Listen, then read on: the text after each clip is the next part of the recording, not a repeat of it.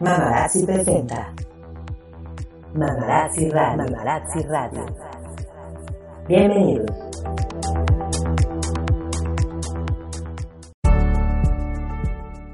Hola, muy buenas tardes, buenas noches, buenos días, mamarazzis. Bienvenidos a un episodio más de Mamarazzi Radio. Mi nombre es Audrey Arronis. Hoy es 24 de julio y estamos nuevamente grabando aquí en la Earth University, que nos abrió sus puertas nuevamente con dos personas muy importantes que nos van a hablar de temas muy importantes para todas las mamás emprendedoras o las que no son mamás, pero que también son emprendedoras, hombres, mujeres, que necesitan saber ciertos aspectos legales para tener como un negocio de manera más formal, ¿no? Y que prospere mucho mejor. Eh, es un honor tener aquí a dos abogados, a dos licenciados. Eh, la licenciada Livia Montero, ella es presidenta de la barra de abogados de la Riviera Maya. Hola Livia, ¿cómo estás? Hola, Cotel, muy bien, muchas gracias. Gracias a ti por venir. Y también tenemos desde Guadalajara al licenciado Oscar Gutiérrez Ibarra, que es papá y que estamos platicando antes de, antes de comenzar a grabar de, de, de la visión que tiene él como papá. Y la verdad, mis respetos, un aplauso para Oscar, porque la verdad tiene toda la filosofía mamarazzi. Hola, Oscar. Muchas gracias, Audrey. Muy buenas noches. Eh, encantado de estar aquí contigo y gracias por la oportunidad de que nos abras los micrófonos a tus órdenes. No, pues muchas gracias a ustedes, porque aparte les platico que ayer estábamos grabando un podcast aquí en la Earth University con, eh, con Paloma y con, eh, con Leonardo, que ya escucharán el podcast que ya está, ya está rodando por ahí en, la red. Y de repente nos me encontré aquí a Oscar, que muy amablemente este pues nos dijo que, le gustaría mucho platicar con nosotros y pues así así salió. Y la verdad estoy muy contenta de poder hacerlo porque fíjate que hasta ahora mira llevamos un año con el podcast y hasta ahora no hemos hablado de asuntos legales entonces nos viene súper súper bien. Ah, muy bien pues aquí estamos a la orden en lo que los podamos apoyar con mucho gusto. Muchas gracias. Y pues bueno a ver platíquenos platíquenos ustedes como abogados ¿Qué problemas ven frecuentemente eh, en cuanto a estos asuntos de emprender? ¿Qué necesitamos para, para hacerlo formalmente?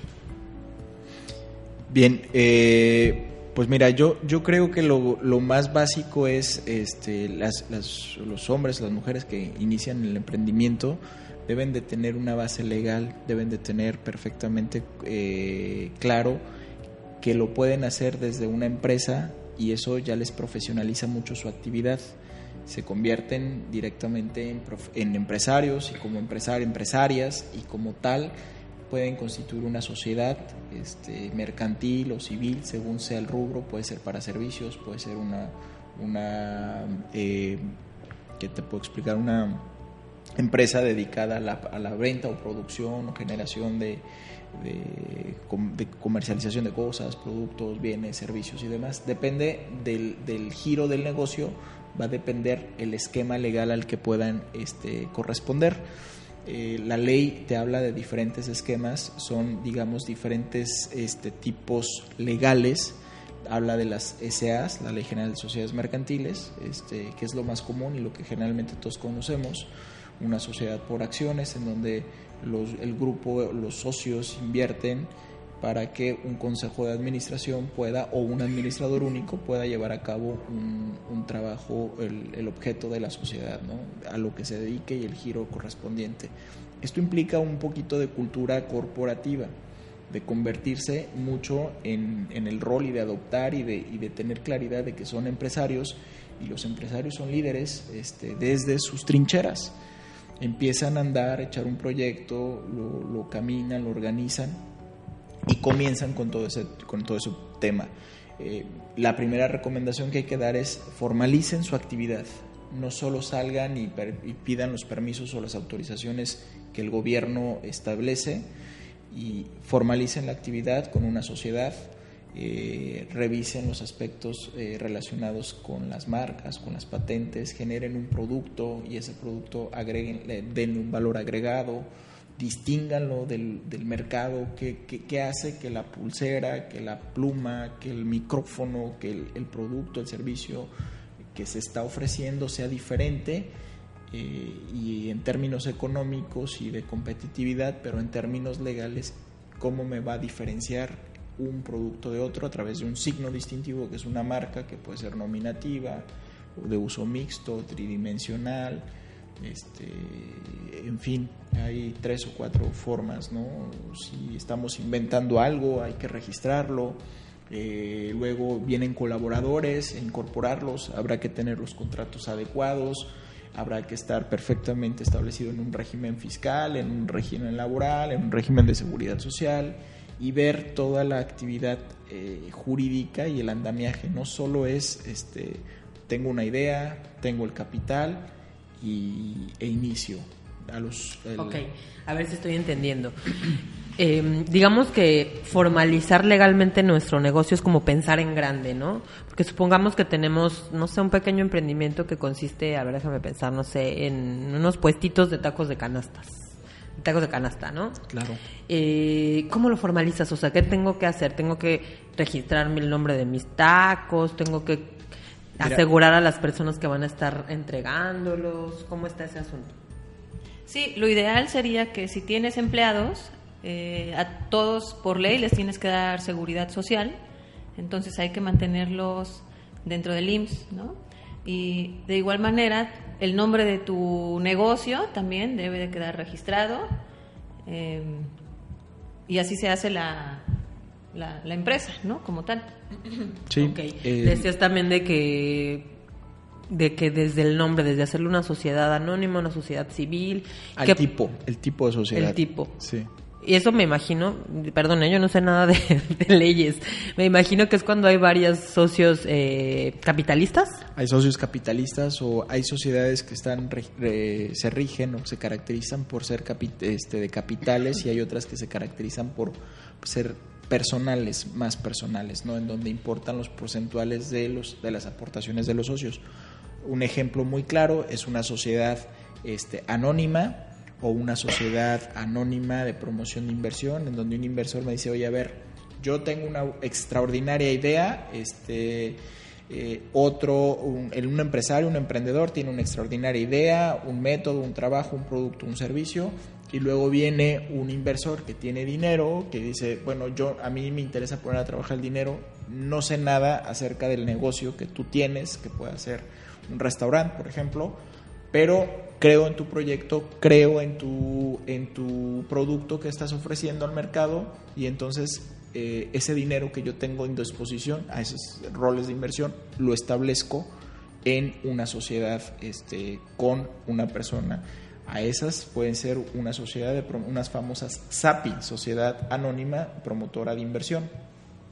O puede ser el típico negocio, comillas, comillas, familiar, en donde las parejas este, pueden asociarse, o los hijos con los padres, o los padres con los hijos, etcétera, y se pueden, pueden generar este, sociedades de responsabilidad limitada. Que, Dicen que con- esa no la había escuchado, fíjate. es, es- son las de SRL. Ah, ok. Es S, eh, SR de, es SRL de capital variable, por ejemplo, o no puede ser un capital variable. Entonces ese tipo societario maneja más el aspecto de, este, de los socios. Ahí las decisiones se toman por, el, por, por los socios, por las partes sociales que tienes y en las sociedades anónimas pues por las acciones. Entonces son las acciones mientras en la sociedad anónima tú puedes como inversor aumentar el capital social o decretar aumento de capital y entonces te genera más acciones y, y consecuentemente te genera más votos empiezas a tener control sobre el negocio en ese tipo societario. En los de las sociedades en las sociedades de responsabilidad limitada tienes un voto por lo que representa tu capital. Ya. Sabes O sea, Entonces- todo va en base a cuánto le metiste al negocio, como, que, como quien de- dice. en cuanto aportaste, la aportación, ojo, que ese es un tema importante, salvo que me corrija la, la- la abogada, este, la aportación puede ser en especie o en capital. Capital de trabajo, en especie o en, en recursos financieros. ¿No? No, no solo es tener el dinero. Este, ¿Qué te parece si mañana organizamos una radiodifusora? Este, tú eres quien tiene todo el know-how, ella es la el, inversor y yo soy, yo voy a poner mi eh, talento o mi capacidad de trabajo como, como abogado. Tú este, pues aportas el edificio, por ejemplo, en especie, y además tu, tu capacidad y tu talento de trabajo específicamente de, de la radiodifusora. Ella aporta los recursos y yo el trabajo legal. Y todo esto entonces socios. hay que ponerlo por escrito para que no haya problemas, ¿no? Con un notario o con un corredor público, un fedatario, un corredor o un notario público. Exactamente. Donde se establezcan las reglas claras a partir del tipo legal que corresponde, sea una SA o sea una sociedad de responsabilidad limitada o una sociedad promotora de inversión o una comandita simple o una comandita por acciones o una sociedad cooperativa como la de los, los pescadores, por ejemplo, que son muy, muy recurrentes en ellos, sociedades de producción, eh, en fin, eh, hay una variedad muy extensa en la ley. Y eso es a lo que le llamamos constituir una empresa, Una sociedad, una sociedad. sí, la- el- en términos legales es una ¿Es sociedad, donde te dan tu acta constitutiva o esa es otra cosa? es correcto. Ah, ok. Y ahí estableces los montos de participación y las reglas con las que se rigen los socios. Y a partir de ahí puedes generar más normativas sobre este, las formas de la transmisión accionaria o de las partes sociales. Es decir, mañana es válido que nosotros comenzamos con una empresa y luego ya después de constituida decimos, oye, yo me tengo que retirar porque tengo una necesidad económica y quién me compra mis acciones, ¿no? O mi parte social. Ah, pues las compra Odri. Muy bien, Odri este, se ponen de acuerdo con los capitales contables, costaron tanto y te entrego el derecho al tanto y, este, y tú las compras en vez de que yo vaya y las venda, la competencia y demás. Ese tipo de reglas se van estableciendo en el acta constitutiva. ¿Y eso tú recomiendas hacerlo desde antes de que empiecen a trabajar o ya cuando tienen Yo creo que es a la par. tiempo? Yo creo que es a la par. Este, y se recomienda que vayan un, no es nada del otro mundo, este, es algo muy simple, eh, ¿Es costoso? no debe de ser costoso, este es más costoso después no tener una sociedad o un esquema legal o unos contratos adecuados. Eso sí es costoso porque los conflictos seguro en el emprendimiento va, va a haber, ¿eh? Sí, seguro. Oye, supongamos que yo no tengo socios, que yo estoy poniendo mi negocio, un pequeño negocio, yo solita, yo aporto, bueno, yo solita no, no, o sea, no sé, mi esposo y yo, por decirte Sí, algo. sí, sí. Vamos a poner un negocio, nosotros vamos a contratar a la gente, entonces no sería una sociedad de nada porque no tenemos socios. ¿Cómo se constituye ese tipo de empresas? O de emprendimientos, no sé cómo se llame. Sí, pues puedes actuar como persona con actividad empresarial, porque lo, lo- lo importante aquí es que te des de alta en Hacienda, pagues tus impuestos y eh, sería con actividad empresarial porque así vas declarando todas las la- a las personas que tienes dadas de alta en el IMSS, etcétera, ¿no? Todo lo, lo que los contadores ya deben de saber. Eso lo hacen los contadores. Eso lo hacen los contadores, ajá. Pero sí es importante tener en regla todas estas situaciones para que evitarnos que después Hacienda venga y te, te, te- te multe o te clausure o cualquier cosa así. ¿Y cómo, se- por ejemplo, si yo tengo, este, vamos a regresar al ejemplo de los tacos de canasta, ¿no? Que yo tengo mis puestos, Hacienda, ¿cómo se da cuenta de que yo tengo mis puestos? Bueno, hay, este, es, honestamente creo que puede ser difícil, pero si ellos se proponen, simplemente llegan inspecciones. Las- la autoridad hacendaria tiene, tiene facultades revisoras este, para solicitar eh, tus, tus, este, tus actividades em- empresariales. Toda actividad que te genere un ingreso, una rentabilidad, debe ser reportada, debe ser reportada, por pequeña que ésta sea, debe ser reportada y enterada del pago de los impuestos. O sea, que digamos que si no lo haces estás infringiendo la ley. Por supuesto. Hay una ley, la, la ley sobre la renta, este, que sanciona las actividades de evasión fiscal y eso son, son palabras mayores, pues. Y el hecho, pues, de que tú tengas tu pequeño negocio y factures pequeñas cantidades mensuales es lo que te hace como estar legalmente constituido, o sea, estar haciendo regular, sí, es ser, ser un contribuyente regular este, y cumplir con las normas legales este, que correspondan. ¿Cuánto, eh, te, te voy a hacer un planteamiento, cuánto vale tu empresa de, de- de- relacionada con la venta de, de cómo evalúas tu negocio, tu empresa de venta de canasta de tacos, de tacos de canasta? ¿Cuánto lo evalúas? ¿Cuánto? ¿Cómo- O sí, sea, ¿cómo? ¿cómo evalúas tú? Ay, no sé. Desde el punto de vista legal, por ejemplo, yo te puedo decir que este, tú, tú me vas a decir, oye, a mí me va muy bien vendiendo tacos de canasta en tal punto de la ciudad, de aquí de Playa del Carmen. Muy bien, ¿por qué? Porque tu receta es muy buena, porque tu atención al cliente es fabulosa, está bien. Yo te la compro. ¿En cuánto me la vendes? Mm, Ya, o sea, ya entendí. ¿Cuándo? No sé, pero pues, pongámosle ¿Cuántos- 15 mil pesos. 15 mil pesos. ¿Cuántos? ¿Por qué 15 mil pesos? ¿De dónde partes? Porque mi receta cuesta eso. Ay. Tu Ay, receta qué cuenta poquito, eso. ¿verdad? Muy, muy corta. Sí, ¿en dónde consta tu receta? No, pues yo digo, ay, sí. Si tú dices y yo te y yo te puedo decir, cuestionándote desde el punto de vista legal, tú dices, ok, tu receta no tenemos no, no tenemos claridad si este si me va a funcionar a mí. Tú me vas a pasar tu receta, necesito un contrato, sí.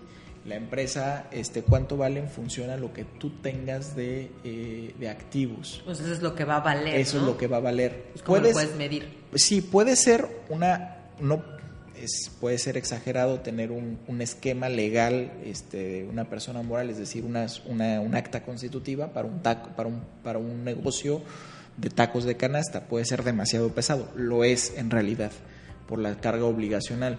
Pero puede ser muy ligero cuando, la, este, como lo comentaba la colega, es eh, a través de una actividad este, como, acti- como persona física con actividad empresarial y se vuelve mucho más ligero y más valuable desde, desde lo que tienes. Pero resulta que tu fama y tus, y tus tacos, este, de donde vengo, de Guadalajara, hay, un- hay unos tacos muy famosos de canasta que se llaman tacos El Gallo y que comenzaron en el centro de la ciudad de Guadalajara hace muchos años, No tengo la referencia exacta, pero casi, casi me atrevo a decirte que desde el 40, desde el 1940 más o menos, por ahí en adelante, este, no tengo la referencia exacta, pero esos, esos tacos comenzaron así. Y, el, y la ley habla sobre protección empresarial a esa parte, aún sin registrar la marca. Habla de una figura que se llama nombre comercial. Y tú, ahorita hablando de- insisto, de evaluar tu marca, debes de saber como mujer que tú este, preparas bueno, los tacos, etcétera, tu atención al público y demás. Es decir, mi puesto de tacos vale 200 mil pesos. Por favor, Odri, ¿de dónde lo sacas? El nombre comercial. Lo evaluamos por el nombre comercial, porque yo soy capaz de vender hasta más de 200 mil pesos por mes, por año, por condiciones y demás.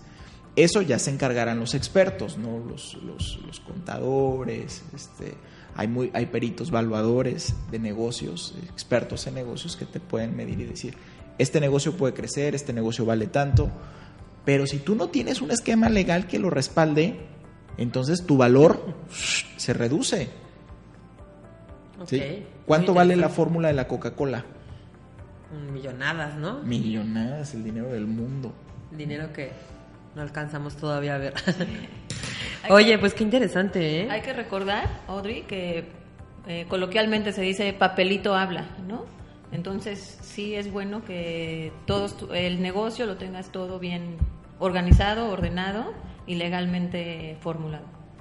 Vuelvo a lo mismo, es como pensar en grande, ¿no? Porque es lo Claro. no es lo mismo poner tu changarrito que realmente pensar, ok, ahorita voy a poner mi changarrito, pero estoy segura que va a crecer y por eso lo voy a constituir bien, por eso lo quiero hacer bien, que, y en lugar de contratar a, un, a una señora o no sé, a una persona así sin, sin ningún beneficio, porque también eso es importante, ¿no?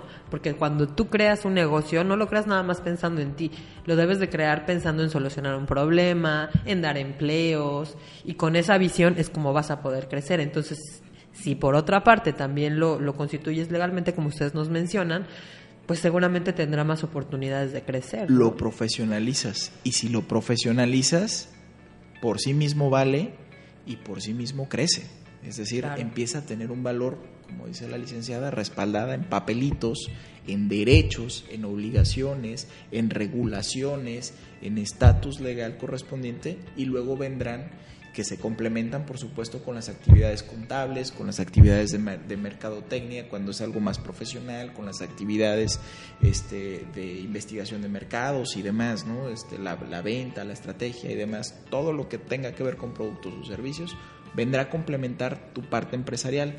Pero a los abogados que nos dedicamos a la empresa, de repente no nos, no nos consultan.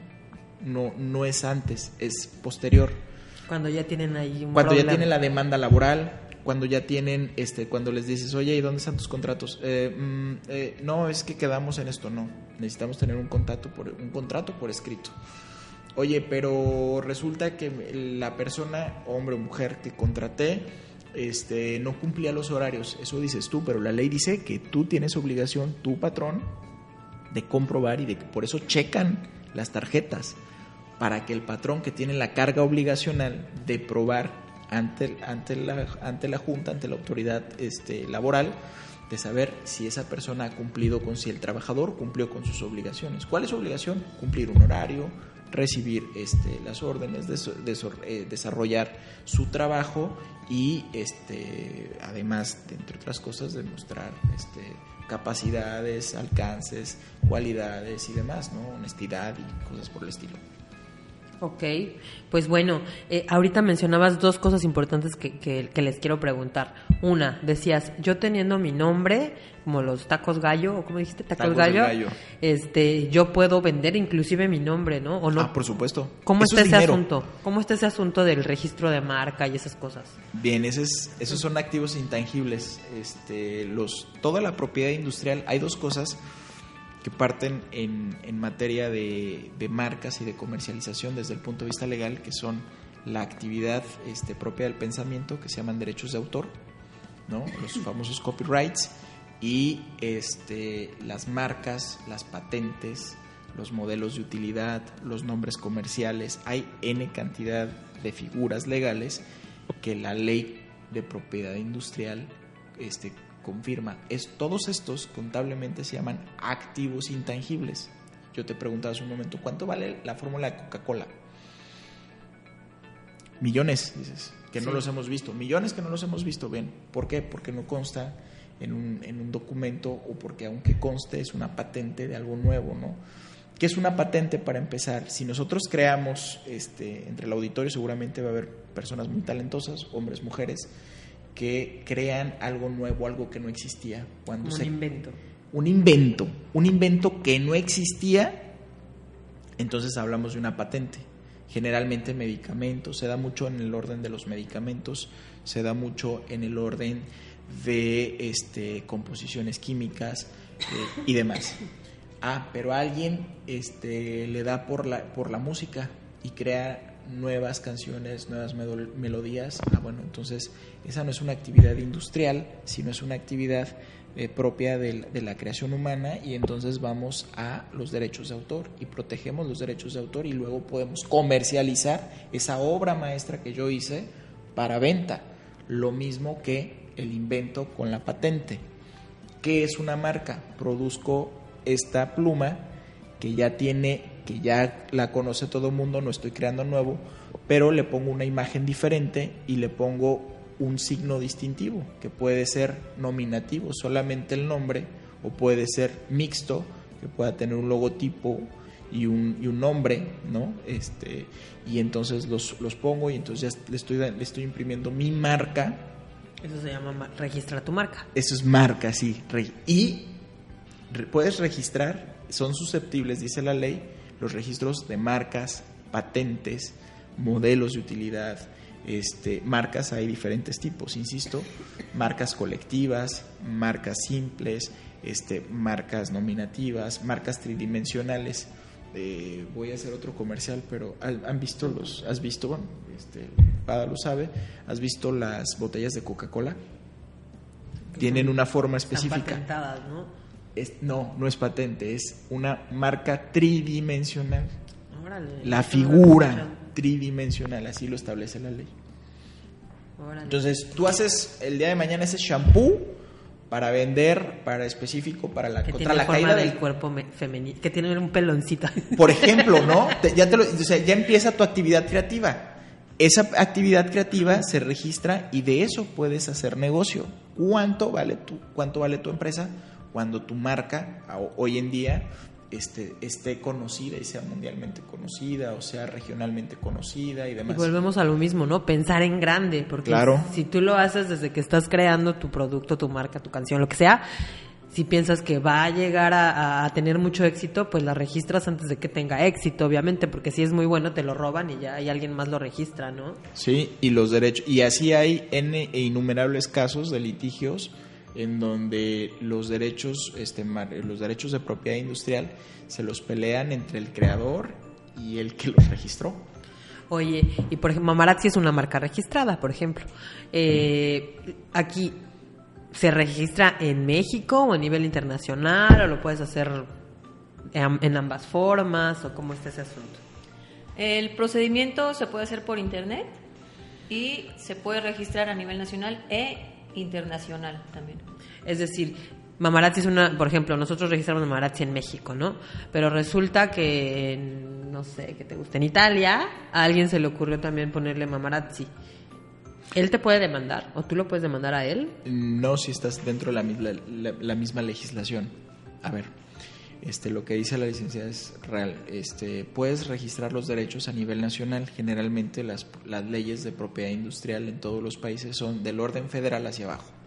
Registras en el orden federal una marca, Mamarazzi en México, pero puede existir mañana un Mamarazzi Estados Unidos y es válido y lo registró una persona que no pertenece a tu grupo empresarial. O sea, si tú no lo registras Si tú no lo registras en Estados Unidos. ya te amolaste. Ajá, el registro internacional tiene que ver con cada legislación, pero el registro internacional que se refiere a la licenciada es al, por ejemplo, en, en Italia, que entonces ahí hay un sistema genérico de marcas por la Unión Europea.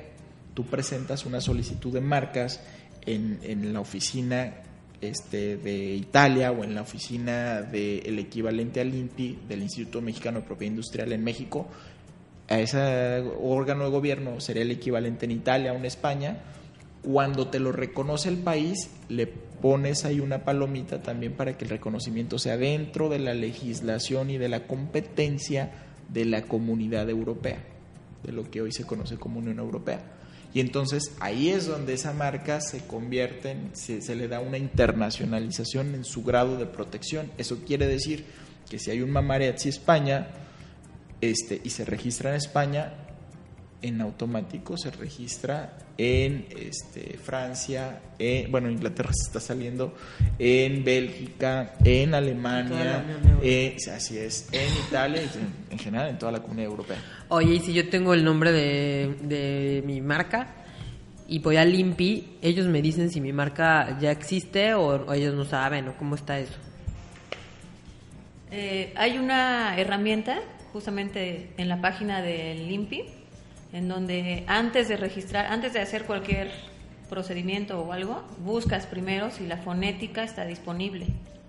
Entonces te avisa, te arroja cuántas hay similares. También hay clases, ¿no? Tienes que checar que tu, que el nombre de tu marca tenga, eh, tienes que verificar. Hay como 44 clases o algo así.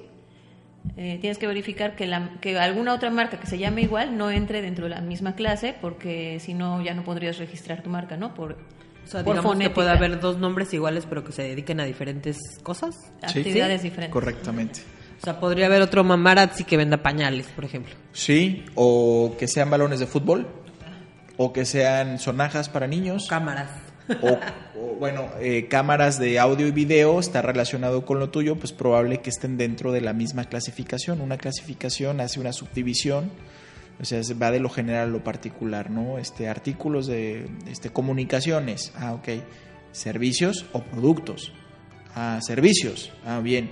Este, servicios de radiodifusión, y entonces ya va agarrando su propio caminito y su propia clasificación. Entonces, el signo distintivo, que es una marca, es muy específico para un nicho de mercado. No Ya. quiere decir que lo que te, que te abra- Oye, yo tengo la marca Mamarazzi y entonces yo puedo hacer playeras. No, solo lo tienes para el programa de radio. Y Mamarazzi tiene dos vertientes. La actividad que ustedes hacen. Una es la marca y otra es los registros, los derechos reservados, la, la reserva de derechos que se hacen para los programas de radio en materia de, ahí es, en materia de derechos de autor y los derechos de autor de la persona que desarrolló toda esta idea. Se registran estos derechos para que no haya otro programa igual, con la misma lógica, con la misma condición. Pues eso se lo voy a preguntar a nuestra fundadora de Mamarazzi, porque ella, ella de hecho es abogada, ¿eh? ella es licenciada Ah, seguramente, en de- Derecho. seguramente lo pensó. Seguramente lo tiene no- contempladísimo. Seguramente, porque sí. Muchas, sí. mucha- un saludo Di por allá. Mucho tiempo lo dedicó a, a- a asuntos legales, entonces yo creo que sí. No, bueno, sí, debe ser una expertaza, lo sabe. La otra, pre- ¿se acuerdan que les dije que tenía dos, dos dudas? Pues ya se me olvidó la otra. No te preocupes. Pero este, ¿qué otra cosa ustedes consideran que sea muy importante que tomemos en cuenta en asuntos legales las emprendedoras? Pues ya mira, hablamos la, de registro de marca, ya hablamos de constituir la empresa. la sociedad, este, sociedad, la sociedad. por supuesto, los aspectos contables tienen que estar al- siempre eh, al, al dente, dicen los italianos, con el fisco. Eh, no hay que jugar con el fisco, hay que enterar los impuestos como, como corresponden. Eh, otra cosa es el, andamiaje de contratos. A lo que me dedique debo de tener contratos con mis proveedores, con mis clientes, eh, con mis empleados, si los llego a tener, con mis colaboradores. ¿En qué esquema voy a participar? ¿Son empleados directos o son, como hoy se dice, los freelance? Esquemas de colaboración, de coworking, de repente se está hablando mucho de ese concepto de coworking y dice, a ver, qué tipo de relación me genera, ¿no? Ahora somos este, compañeros, estamos en un proyecto, no somos socios, no tenemos una relación de socios, no tenemos una relación este, subordinada, es decir, empleado uno al otro, pero estamos dentro del mismo barco, en el mismo proyecto y recibimos un, este, una rentabilidad y, y tenemos beneficios al respecto y demás. Ah, bueno, qué tipo de relación contractual vamos a tener, a lo mejor una asociación en participación, cómo voy a documentar si estás vendiendo productos, cómo voy a documentar el crédito que yo le doy a mis clientes porque me compren lápices, plumas, sillas, etcétera, etcétera. O si vendo servicios educativos, cómo les voy a dar beca, una beca, un- una parte y otra parte financiamiento. Todos esos son contratos que deben de estar perfectamente establecidos, establecer perfectamente la relación, el tipo de relación laboral, el tipo de contrato que corresponde, el tipo de cómo voy a asegurar yo cobrar mis, mis, acreedores, es decir, mis clientes a los que les estoy dando un- un- una línea de crédito porque este, me vendan productos y demás, ¿no? Para Es- protegerte, para ¿no? protegerme y poder tener la certeza legal de que mañana puedo reclamar un pago que no me han cumplido, un pago que se convierte en obligación y que necesito hacerlo cumplir como obligación. Sí, Sí, es- y sobre todo hoy en día que está muy de moda, bueno, no muy de moda, muy utilizado ya el, el trabajo en casa, los freelance, que muchas veces no, no hacen contratos, nada más van con el cliente. Te lo digo por experiencia propia, ¿no? Vas por el cliente y pues confías en que te va a pagar, ¿no? Y no lo no no lo te asientas paga. por escrito o se tarda un montón en pagarte. y luego llegan con el abogado y te dicen, oiga, este, fíjese que este, yo, pues, yo le hice un trabajo a fulanito, a fulanita de tal, a tal empresa y demás, y, y los otros voltean y le dicen con la mano en la cintura en tribunal, les dicen, yo a usted no la conozco. No, es que ¿cómo? sí. Pero aquí tengo, oiga, ¿y dónde está el contrato? No, es que aquí hay un correo electrónico. En términos laborales, el correo electrónico no, funciona. En términos mercantiles, me da un indicio, me da un indicio, pero no me da una certeza legal de que exista una relación y de que yo Aquí tengo, tengo un, mi historial un de WhatsApp. un Es que es, estos son elementos de prueba, realmente son elementos de prueba que hoy en día los juzgados tienen más apertura para recibirlos y valorarlos, pero la ley los trata como indicios porque se llaman pruebas técnicas.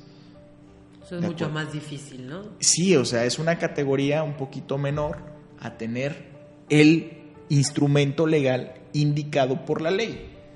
Y realmente no es tan difícil protegerse. Obviamente todas estas cuestiones que, tú nos- que ustedes nos platican el día de hoy se hacen con, con un abogado, ¿no? Como Sí, ustedes. con una plática sencilla sobre el- una entrevista. En la entrevista vamos delimitando qué tipo de actividad, qué, qué esquema societario le, le conviene más, si como persona este, física con actividad empresarial o ya como empresa.